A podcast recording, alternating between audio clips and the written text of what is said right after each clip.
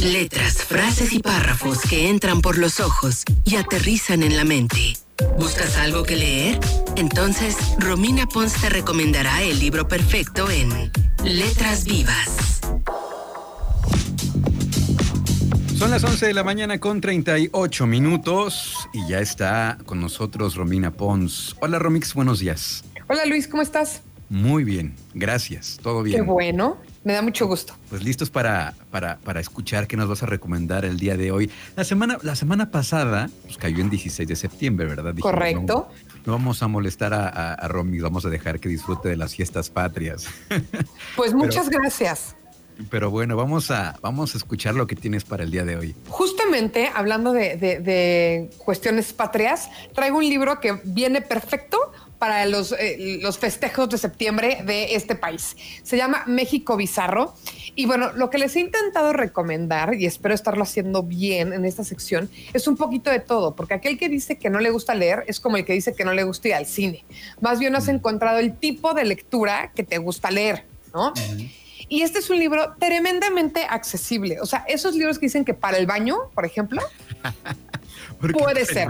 Te voy a decir por qué. Porque México Bizarro es un libro maravilloso que está hecho de muchas pequeñas historias reales de México. Pero las historias no son de más de tres cuartillas. Entonces, si antes de dormir estás harto de Twitter y de las malas noticias aquí y allá y lo que quieres es algo que te distraiga, pues te echas una historia que te va a tomar cinco minutos. Si te quieres clavar, pues te puedes echar medio libro de un jalón, pero digamos que no es, no, es una historia seguida a la que le tengas que echar mucha, muchas ganas mentales. Ok, o sea, son historias muy sencillas. Entonces, se parece mucho a un libro que ya nos habías recomendado en alguna ocasión también. No recuerdo el nombre del título, pero también eran historias de la Ciudad de México. Eran varias historias. Y no, de hecho sí se parecen. Es el de Héctor de Mauleón. Héctor de Mauleón, exacto.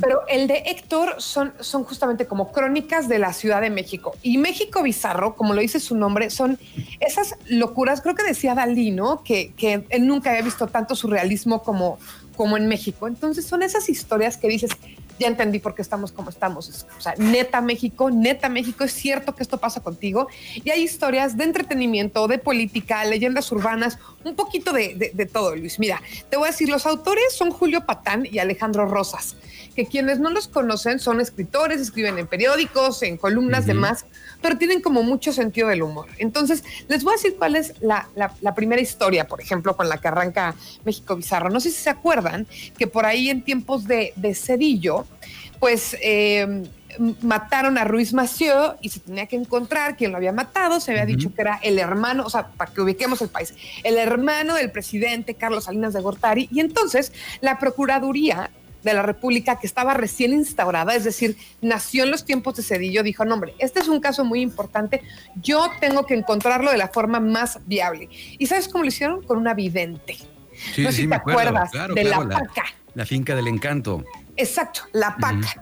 Cuenta esa historia de la paca, qué evidente era que al final todo fue completamente, justamente bizarro, porque resulta que la paca, los huesos que encontró no eran los de Ruiz Massieu, sino que eran los de su suegro. ¿No? Entonces, todas estas historias que son como muy complicadas, te lo explica de una manera muy sencilla en dos, tres eh, páginas. Y este es un claro ejemplo de lo bizarro que es México. Pero otro ejemplo bizarro de México es, pues así como en, Estados Unidos estaba poniendo de moda los, los pornovideos con Kim Kardashian y con Paris Hilton, nosotros teníamos nuestros dinero videos, que eran Bejarano y todos los videoescándalos que se llevan a partir de corrupción, ¿no? Entonces. que todavía siguen vigentes en 2020. Que todavía siguen vigentes. Entonces, este es el tipo de México bizarro del que habla el libro, pero también no crean que todo es política. Hay cuestiones de entretenimiento, que si Paco Stanley, que si esto, y celebra esta, ¿cómo lo llamaremos, Luis? Pues es, pues, que bizarro, esta locura mexicana, ¿no? Tan auténtico que solamente pasa en México. Exactamente. Entonces, son, es un compendio de esas historias. Al libro le fue tan bien que sacaron un segundo libro, México Bizarro 2, con más de estas historias. Entonces, no quiero que piensen, Ay, lo voy a leer y me voy a mal viajar. No, está escrito en un tono muy cómico, es como para, para, para, reírse un rato y, para relajarse. Entonces, me parece un libro increíble y qué mejor para festejar las fiestas patrias que esta idiosincrasia mexicana en su máximo esplendor. Excelente recomendación. Además, Alejandro Rosas, además de todo lo que nos contaste de él, pues también es historiador, entonces la sabe todo. Además. Investigador de la UNAM, catedrático, bueno, ya me imagino. Qué rico en cuanto a información, en cuanto a investigación también, y con ese toque que tú nos estás contando, toque cómico, pues seguramente será una, una lectura que se disfrutará mucho. Exactamente. Y otra cosa padre de este libro es, pues te puedes ir brincando capítulos para leer nada más los que te interesan, ¿no? Entonces es un libro muy light, muy divertido y muy mexicano. Perfecto, pues ahí está la recomendación del día de hoy. En este, en este miércoles de Letras Vivas con Romina Pons, México Bizarro, de Alejandro Rosas y Julio Patán. Romix, tus redes sociales para que la gente se ponga en contacto contigo. En arroba Romina Pons, tanto en Twitter como en Instagram y en Facebook, así también me pueden encontrar. Y este, si quieren que les recomiende un libro o lo que quieran, ahí estoy súper a la orden para ustedes. Muchas gracias, Romix. Nos escuchamos la próxima semana. Cuídate mucho. Claro que sí, cuídate mucho Luis y gracias por el espacio. La generación Trión es consciente de que el planeta necesita ayuda. Los ingenieros en biotecnología, Nicolás Ángeles y Daniel Lira, nos guían para explicarnos qué podemos hacer por la Tierra. Miércoles de cero emisiones en Trión Live. Son las 12 del día con 23 minutos. Seguimos con más. Ya lo escucharon. Está con nosotros en esta ocasión el ingeniero en biotecnología, Daniel Ira. ¿Cómo estás, Daniel? Buen día. Muy bien, gracias Luis. Pues encantado de estar aquí contigo y con el auditorio. Muy gustoso de estar. Oye, cuéntanos, el día de ayer celebramos una fecha importante para la Tierra, para el tema sustentable. Eh, o el Día Mundial sin Automóvil. Así es, fíjate que es un día muy interesante y creo que es de los más importantes en cuestión medioambiental que tenemos para celebrar o para festejar, de manera que hagamos conciencia. Se celebra el 22 de septiembre y es algo que se lleva a cabo por todo el mundo. Lamentablemente, bueno, yo no lo vi como que fuera algo que sonó mucho el día de ayer, o sea, sí sonó, pero vaya, no es como el impacto que, que me gustaría ver, ¿sabes? En redes sociales y en otros lugares. Pero sí es un evento que se conmemora. Eh, cabe destacar, fíjate Luis, cosa curiosa, que esta fecha que se conmemora, el día 22 de septiembre, originalmente no era por cuestiones de medio ambiente, sino realmente se hizo por una crisis eh, de petróleo, que fue en los años 70. Pero conforme fue pasando el tiempo, varios países, como fue Suiza, Estados Unidos, lo fueron adoptando en los años 90 para hacer conciencia y dejar de utilizar el automóvil, hasta que finalmente a principios del 2000 fue cuando ya se empezó a celebrar por primera vez como un día eh, festivo y masivo del Día sin Automóvil, el 22 de septiembre. Oye, se originó de alguna manera muy similar a cuando nos quedamos nosotros sin gasolina hace un año, ¿no? En, enero, ¿no? Que güey por... Sí, así. Eh, bueno, el caso es que ayer se conmemora el, Día Mundial sin Automóvil. Tú, eh, que anduviste muy activo, eh, nuestros amigos de EcoScience Lab, por ahí estuvieron subiendo imágenes eh, junto con la Dirección de Medio Ambiente de aquí del municipio.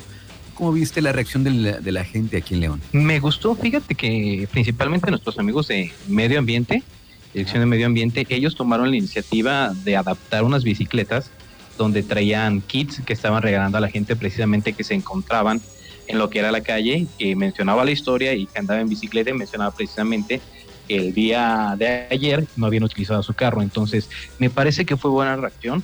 O vaya, mm, es interesante saber que hay gente que ya lo toma como opción, ir a su trabajo, moverse de un lugar a otro en bicicleta y que está consciente de esto tal vez, vaya, no es lo que esperamos, pero ya es un poco, ¿no? La, la respuesta que tiene la gente y la conciencia que hacen las personas, principalmente la gente joven, que creo que es la principal impulsora ahorita de este movimiento, es la que se mueve en redes, es la que se mueve ahora sí que en sus medios de transporte, incluso pues podemos ver cómo claramente las personas de medio ambiente del municipio se comprometieron a ese día no ir en carro a su trabajo y regresar de igual manera en su bicicleta. Entonces, pues nos ayuda a ver que hay gente que está comprometida y que sí dispone mucho de su tiempo, incluso hasta su comodidad.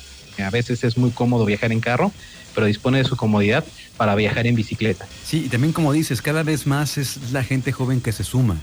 Hay conciencia, sí lo hemos visto, hay conciencia, pero de los más jóvenes, eh, seguramente porque pues será a ellos, ¿no? Los más chavitos a quien les toque pues recibir cuando sean adultos un mundo pues en esas en las condiciones en como le estamos en como lo estamos entregando. Y eso nos lleva a la siguiente información eh, Daniel. Se, publicó un, reloj en cuenta regresiva Cuéntanos de esto. Así es, fíjate que en Nueva York, precisamente el día 19 de septiembre, eh, ahí en, la zona de Union Square, en el Metronome, como normalmente lo conocen, el metrónomo, que es una serie de cinco pantallas, eh, se hizo, o bueno, se cambió el formato común que tienen, que da la hora, por un formato de una cuenta regresiva de siete años. Esto fue llevado a cabo por varios artistas que lo que quieren hacer es precisamente dar conciencia de cuánto cuánto tiempo le queda al planeta antes de llegar a, la hora cero, por así decirlo, que es la hora irreversible eh, que podemos hacer para que pues no tenga efectos más grandes el cambio climático, ¿no? Entonces, fue algo muy llamativo, también hubo notas pequeñas, pero me llama a mí la atención, Luis, que en varias participaciones que hemos tenido contigo en el pasado, hablábamos, o bueno, la mayoría de la gente conocemos el plan de la ONU de 2030, ¿no? que para el 2030 tenemos que tomar acciones, pero ahora este reloj lo reduce tres años.